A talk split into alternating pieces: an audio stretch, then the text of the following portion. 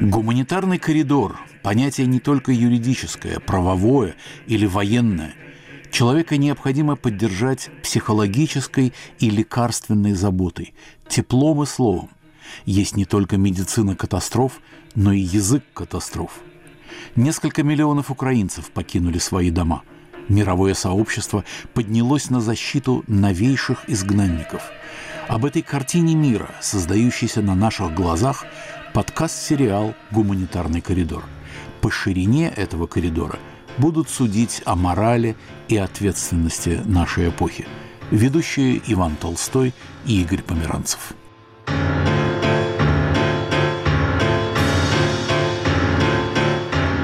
Наши собеседники сегодня – беженцы из Мариуполя, мать и сын, Ирина и Иван Манко. Им удалось выехать из города 16 марта 22 года в так называемый День драмтеатра, когда здание с находившимися там людьми было уничтожено российской бомбой. Иван вывозил из города своего отца с инвалидностью после перенесенного инфаркта, поэтому получил право покинуть Украину. Ирина – Расскажите, пожалуйста, вашу историю бегства. Мариуполь недалеко находится от Донецка, и мы как-то привыкли к таким волнениям, постреляют. Выехали мы 16 числа. 16 марта? Нет, 15. Мы увидели 15 марта, что люди на машинах выезжают в сторону моря. А мы подошли, и была такая вот как пробочка небольшая, и они говорили, мы выезжаем.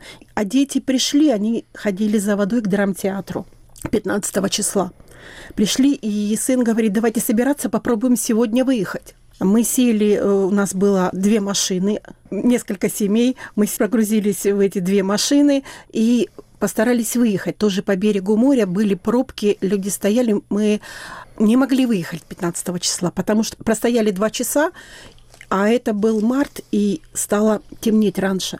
И мы побоялись выехать, потому что комендантский час, чтобы не было опять обстрела. И сын сказал, нет, сегодня не получится, завтра с утра и поедем. Мы вернулись, легли спать, ночь была очень беспокойна, и ночью к нам прилетело. И угол дома обвалился, и детская спальня пострадала очень сильно.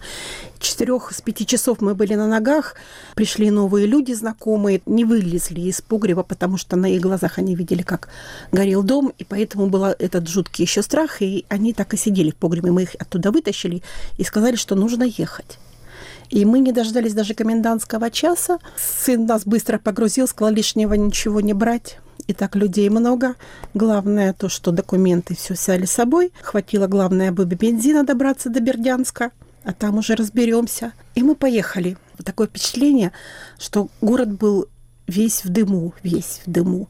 А за нами уже образовалась как колонна. Он там пляжные места, у нас пляжная курортная зона. Мы как отъехали от Мариуполя недалеко и увидели, вы знаете, такое впечатление, как уехали в другой мир, потому что было голубое небо и белые облака. Вы говорите о решающей роли вашего сына в эвакуации. Сына зовут Иван, и он с нами в студии. Знаете, Иван, это у японского писателя Кутагавы есть рассказ «События, которые происходят, описываются, они представлены с разных точек зрения.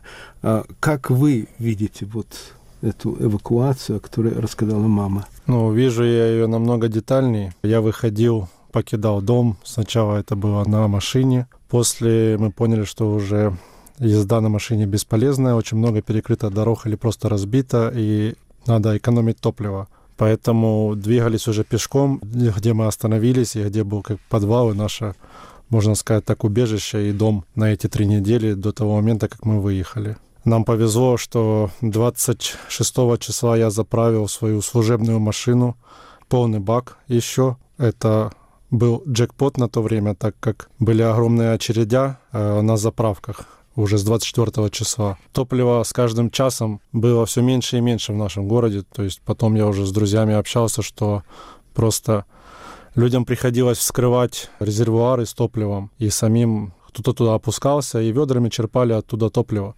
Иван, мама вспомнила, что когда вы подъезжали к Бердянску, Небо было ярко-синим, и светило солнце. Вы помните это небо? незабываемая картина в моей жизни. Это была просто картина какого-то очень известного художника, талантливого, так как небо невозможно было описать словами, и облака эти, и наши поля красивые, и природа. Всю картину портила только разбитая техника. Иван, я знаю от вашей мамы какой-то интереснейший эпизод встречи со львом. Вы не расскажете? У нас был очень прекрасный и красивый зоопарк с отличными животными, разнообразными львами, тиграми, волками, верблюдами и всеми остальными. После 24 февраля, естественно, все это пришло в упадок, и после нескольких артиллерийских попаданий, либо попаданий авиации, э, некоторые животные погибли, а некоторые просто вышли из своих вольеров. Этот зоопарк находился ну, буквально в 50-100 метрах от пересечения от у нас называлось это в городе Родничок, небольшой речки нашей. Ну, персонала уже нет, звери покинули свои вольеры, кто выжил, естественно, звери тоже боятся, и они сразу побежали пить. И параллельно с львами, насколько я видел вдалеке, то люди набирали воду, и рядом пил воду лев. А от своих друзей я слышал, что ну, бегали по городу волки уже. Звери тоже себя могли как защищали. Ирина, Блокаду Мариуполя в официальных документах называют гуманитарной катастрофой. Но это в официальных документах. А что это значит в бытовом смысле? Вы знаете, когда было попадание и отключили электроэнергию и связь, естественно, то пропала возможность оповещения о повітряної тривоги. Воздушной. Возду... Пробачьте, извините. Воздушной тревоги. И люди э, уже, если раньше они могли выйти, э, э, оставались в своих местах и ждали этого сигнала и уходили в подвалы, то потом они уже не ждали, они уже жили в подвалах. Когда долго сидишь там, ты не видишь этой реальности, ты не ощущаешь то, что сверху чувство самосохранения у тебя на первом месте, а другие чувства немножко притупляются. Когда рушатся дома. Сегодня он был, прошла ночь, а его уже нет. Когда видишь трупы и когда ты видишь, э, как изменился город э, буквально за ночь, и ты выходишь, э, а мы выходили почти каждый день, Иван шел дальше, он нас далеко не отпускал. Мы в том районе. Значит, во-первых, он нас собрал в одном доме. У нас э, получалось квартиры у обоих на пятом этаже. Пятый этаж – это, естественно, не очень комфортно себя чувствуешь, когда начинаются обстрелы и бомбардировка. И он нашел нас уже в подвале и сказал, все, вы не остаетесь, вы уезжаете, берем то, что необходимо, и едете со мной. Это может быть то, что мы не сидели все время в подвале, оно дало нам силы на более другие действия и то, что мы смогли оттуда выехать. Мы не жалели о том, что мы все это бросаем, все то, что нажито непосильным трудом, как говорится. Но в то же время мы перешагнули, потому что по-другому терпеть и ждать это было нельзя. И видишь то, что как меняется психология людей. Жутко было смотреть, как мародерство, оно просто накрыло волной наш город. Если вначале были какие-то еще полицейские, какие-то небольшие машины, небольшие какие-то э, посты, которые не давали людям впасть в этот грех просто, то потом, когда совсем другие дела их занимали, МЧС больше работала, и они не занимались такими делами, у них бы хватало забот, чтобы развалы эти разгребсти и медицинскую помощь оказать людям, то люди просто, они тащили все, что можно было тащить смотрел на людей и думал, боже мой, это вот вроде бы это твои люди, это соседи, с которыми ты недавно жил, и сейчас ты видишь, как они гребут те же бытовые огромные пылесосы с супермаркета. Вот зачем он ему в квартире огромный пылесос, которым моет площади супермаркета? Вот может я до сих пор не могу этого понять. Они вяжут вешалки пустые. Был прилет в огромные сетевые магазины, они их разграбляли, потому что они брали не то, что вещи, они брали пиво, они брали водку, вы понимаете? Вот как-то непонятно. В то же время были люди, которые ходили и обменивались тоже. Может, вам что-то необходимо? Давайте обмен... У нас это есть, а у вас это есть. Давайте поменяемся. Люди дарили свою одежду. Эти две грани человеческие, как вот говорится, на войне показывают, кто есть кто. Вот это жутко. Ирина, а что касается пропитания, пропитание? как вообще было? Бомбят, стреляют, а нужно что-то приготовить, горячая пища нужна какая-то? Нет, у нас еще был газ сначала, газ.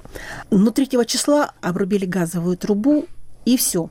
и весь Мариуполь стал готовить на кострах. Люди подъездами собирались вместе, они как-то, и подъезд готовил у каждого подъезда был свой очаг, свой дом. Были обстрелы, не обстрелы, надо было поддерживать. Пригорит, детей кормить надо. Тут ничего не поделаешь. В то же время, э, если одни магазины закрыли себя и их просто мародерством занимались в них, то другие, наоборот, старались организовать, вот такие у нас были небольшие э, магазины, они раздавали людям или продавали в конечном итоге. Люди становились в очередь, и более цивильно все это проходило. Но потом, когда уже прошла первая неделя, вторая неделя, мы увидели, что никакой гуманитарной помощи нет. Нас окружили. И начали уже, куда прилетело, где разбомбили магазин, где можно было пойти что-то взять, то люди шли и брали. Обменивали те, у кого что-то есть, на другое, другие, что необходимо другим. Точно так же, как с одеждой и с пищей. Иван, как вы можете оценить настроение людей в городе вот в те 10 дней, что вы застали Мариуполь в, в таком положении? Ну, мама абсолютно права. На два лагеря поделились люди. Кто-то самоорганизовывался и помогал старикам, детям, кормящим матерям. Кто-то ездил еще, развозил воду и еду, которая у них оставалась, кормил соседние подъезды и дома. Кто-то просто занимался мародерством. Например, но мародерство могло быть разное. Опять же таки, кто-то брал, как на моих глазах, мясорубки, и мама говорит, пылесосы никому не нужны. Кто-то брал еду. Например, лично я, которых видел два случая, это первый случай, мне кажется, это мировая сетка магазинов метро у нас была в городе. И мы поехали в этот магазин, так как оттуда начали ехать огромные тележки просто людей с набитым товаром, ну, с едой просто. И мы поехали по направлению к этому огромному оптовому магазину. В машине, слава богу, на то время это было 28 или 27 февраля. И сказали, что метро открыли, можно брать все, что хочешь. Естественно, мы хотели хоть как-то пополнить свои запасы, ну или купить чтобы их пополнить. И мы поехали, я, моя жена и сын поехали на метро. Мы, я припарковал машину и сказал им сидеть в машине. Я пойду сам посмотрю. Но сделав 10 шагов вперед, я уже видел, что метро не открыли, а его вскрыли. Абсолютно вся плитка была уже мокрая, разлита то ли какие-то напитки, но, скорее всего, это был разлит какой-то алкоголь, так как люди были, уже много людей на веселе. И я аккуратно стал пробираться и смотреть, что осталось на полках. Хорошо, что я был в этом магазине не один раз. Я как бы пошел сразу в продуктовый, там, где крупы и все остальное. Я как бы понимал, что нам надо. Но эти полки уже все были пустые. И я только смотрел, ну, что-то оставалось на втором ярусе, как бы, куда доезжает погрузчик и снимает оттуда палету. Но я подумал, что можно залезть, но при мне оттуда упал человек. И эта идея сразу от меня отпала, так как я подумал, что можно найти что-то другое, я останусь целым. В итоге, после 15 минут кружляния по этому торговому площадкам метро мне повезло найти пачку макарон, которая у кого-то упала, так как она была чуть подбита. Две упаковки авокадо, это был самый ценный груз. И немного зелени. Ну, вся пища была полезная, и зелень, и как потом мы уже поняли, что она была питательная. Очень много было авокадо, это какая-то была зелень, это была пачка макарон, и я как сейчас помню, уже холодильники тогда не работали несколько дней, я вытащил оттуда себе одно растаявшее мороженое, и я потом, еще я доехал до мамы, она была дома, и я угостил мороженое маму и сам съел.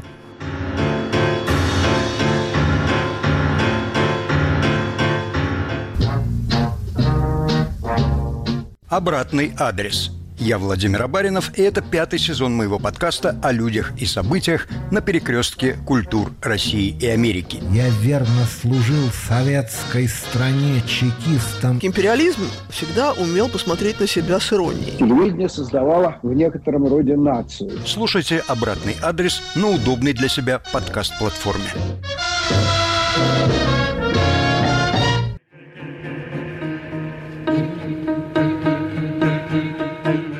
Вы слушаете подкаст «Гуманитарный коридор». Украина, война, беженцы. Ведущие подкаста Игорь Померанцев и Иван Толстой.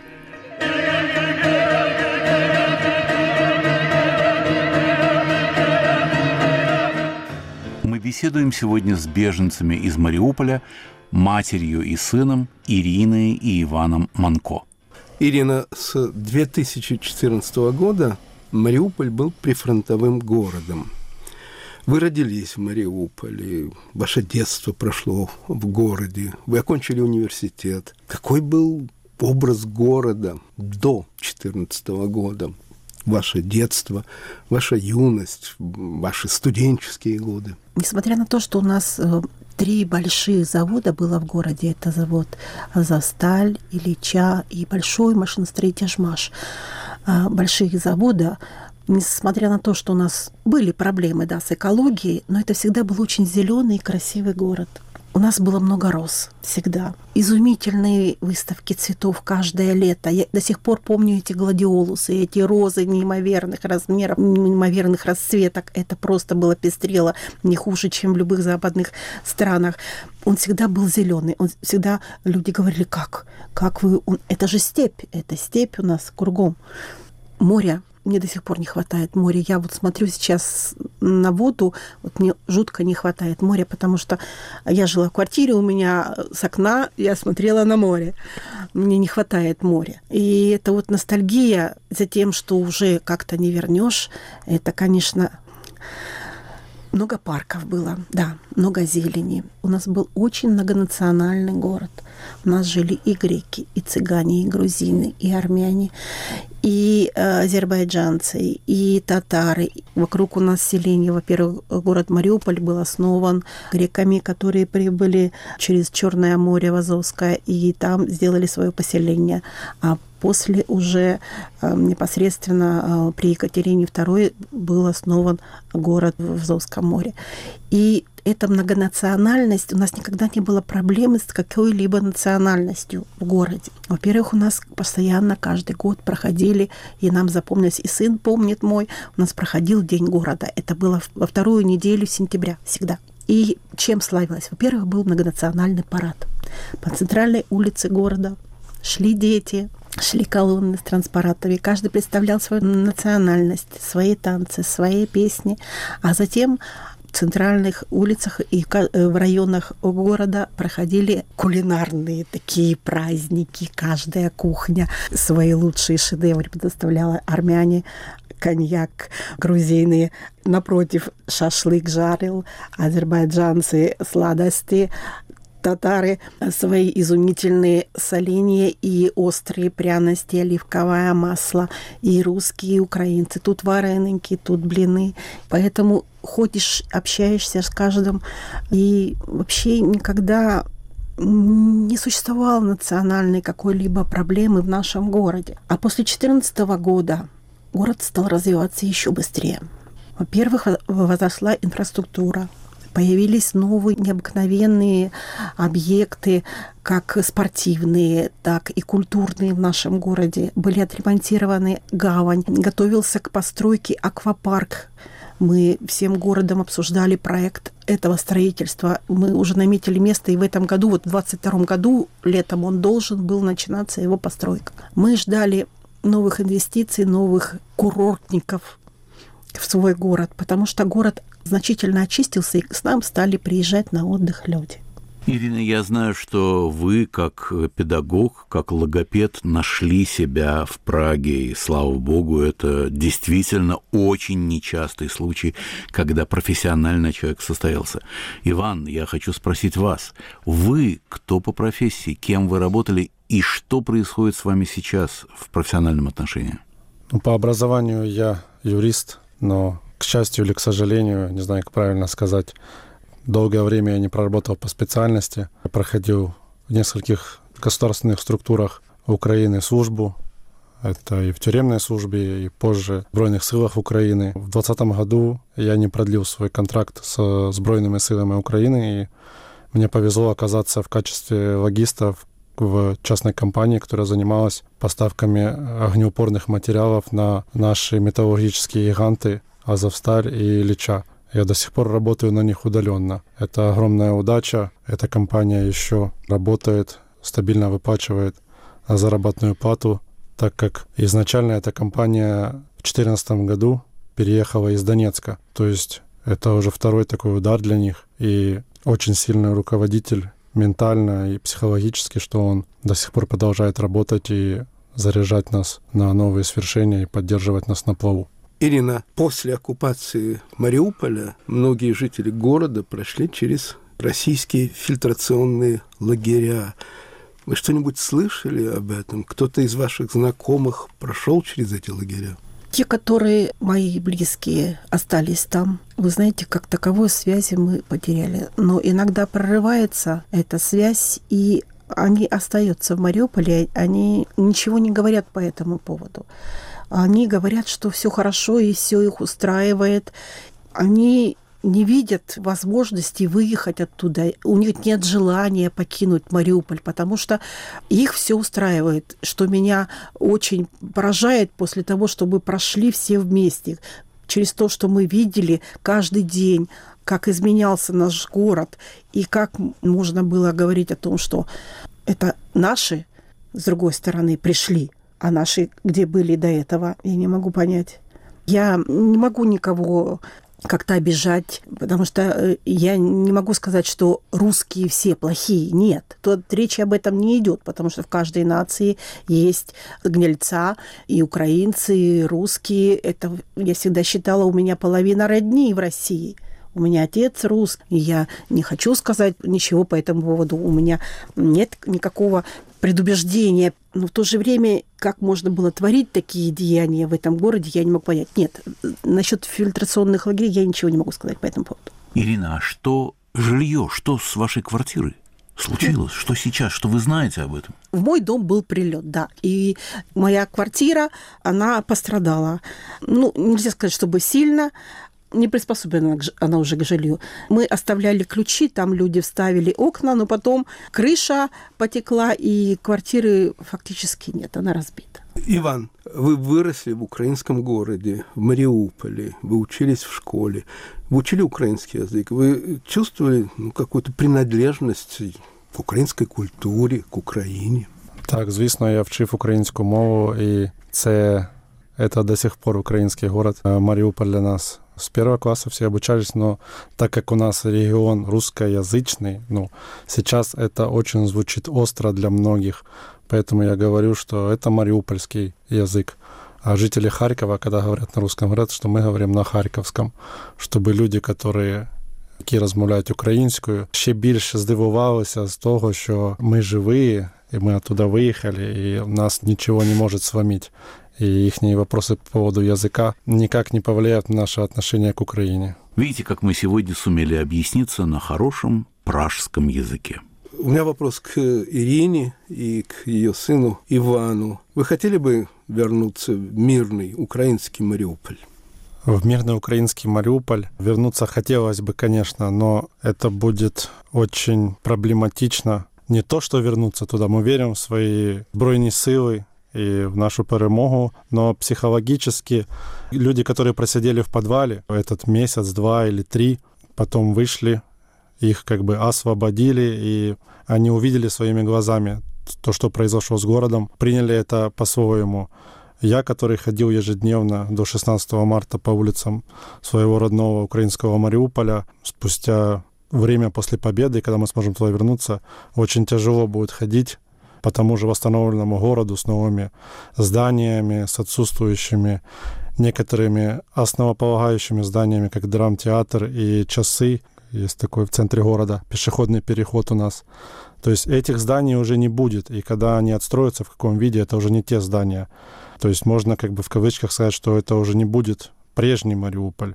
Но те картинки, которые у меня остались в голове, этих просто руин, они останутся со мной навсегда. Очень тяжело думать о том, что в ближайшее время мы не сможем туда вернуться. Мы хотим вернуться, и мы обязательно вернемся. И мы будем помнить о том, какой был город наш до 24 февраля. И обязательно запомним, какой он будет после. Большое спасибо. Берегите себя. Спасибо, Ирина. Спасибо, Иван.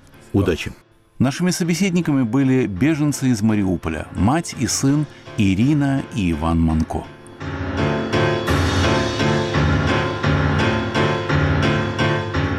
И в конце нашего подкаста традиционная рубрика «Писатели о беженцах».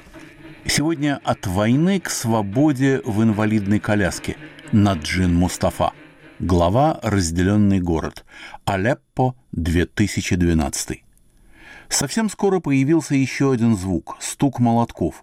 Люди из нашего квартала начали уезжать из города, и перед тем, как уехать, они прибивали металлические листы на двери, боясь, что мародеры заберут все их имущество. Те, у кого были паспорта и деньги, могли улететь. Другие уезжали на чем придется – в Дамаск, в сельскую местность или даже в Ливан, где у многих жили родственники и где были лагеря беженцев для тех, кому негде укрыться. Каждый день мы узнавали о знакомых, покинувших город. Шиар и Фархат продолжали часто звонить, уговаривая моих родителей уехать, но Яба опасался, что дороги на выезд будут перекрыты. На моего отца бомбежки производили самое большое впечатление из всех нас. Однако он говорил, что гораздо страшнее не бомбы, падающие с неба, а танки, которые, по его мнению, скоро должны были войти в город. В конце концов, мои родители согласились, что нам нужно уезжать. Бомбежки стали настолько частыми, что за последние три ночи до отъезда мы не могли сомкнуть глаз – мы выехали в пятницу, 27 июля 2012 года, на восьмой день Рамадана, пока режим бомбил соседний квартал. Я даже не подозревала, что больше никогда не увижу своего дома. Последнее, что я сделала, это посмотрела спортивные новости по телевидению и расчесала волосы. Мы не стали прибивать металлические листы на нашу дверь. АИ полила растения, оставила окна открытыми, а дверь просто заперла на ключ. И я не стала оборачиваться. В рубрике «Писатели о беженцах» Наджин Мустафа «От войны к свободе в инвалидной коляске».